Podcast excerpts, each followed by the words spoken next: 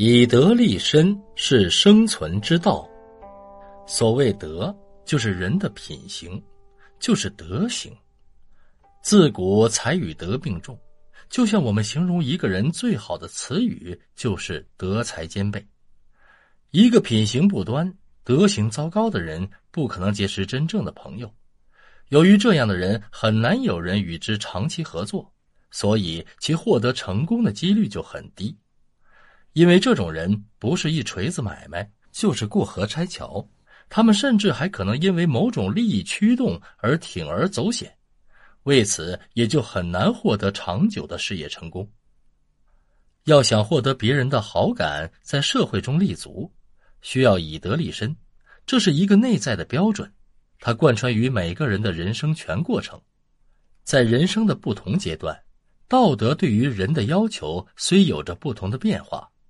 每个人体验和经历的内容也不一样，但是以德立身的人生支柱是不变的，它对每个人人生大厦起着支撑作用的定律是不变的。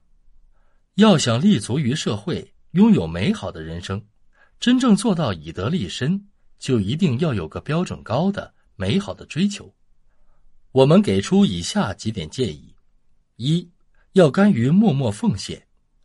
和平环境下，没有对黄继光、董存瑞那样的应对战争要求，但先烈们的献身精神同样需要在发展时期发扬光大。无论在哪个岗位，也无论从事什么职业，要爱岗敬业、踏实做事、规矩做人。二，要坚定自己的追求方向。一个人一生追求的是什么？答案可能会多种多样。但一个基本的核心是不变的，即个人行为要有利于社会，有利于大众。人的人生价值和社会价值是相辅相成、互为辩证的统一体。每个人的能力有大有小，水平有高有低。有的人做出了惊天动地之举，而有的人只是在平凡岗位上默默奉献一辈子。然而，不管成就如何。每个人的所作所为都是在追求人生价值，都是在实现人的社会价值。人最为宝贵的是，不管在什么岗位上从事怎样的工作，都能做到几十年如一日，认真勤恳、兢兢业业。三，把握自我，不以善小而不为，不以恶小而为之。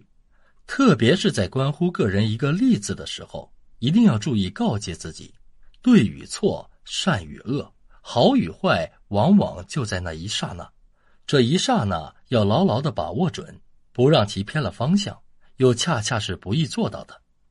诚如台上一分钟，台下十年功一样，需要靠真正的修炼，来不得半点虚假。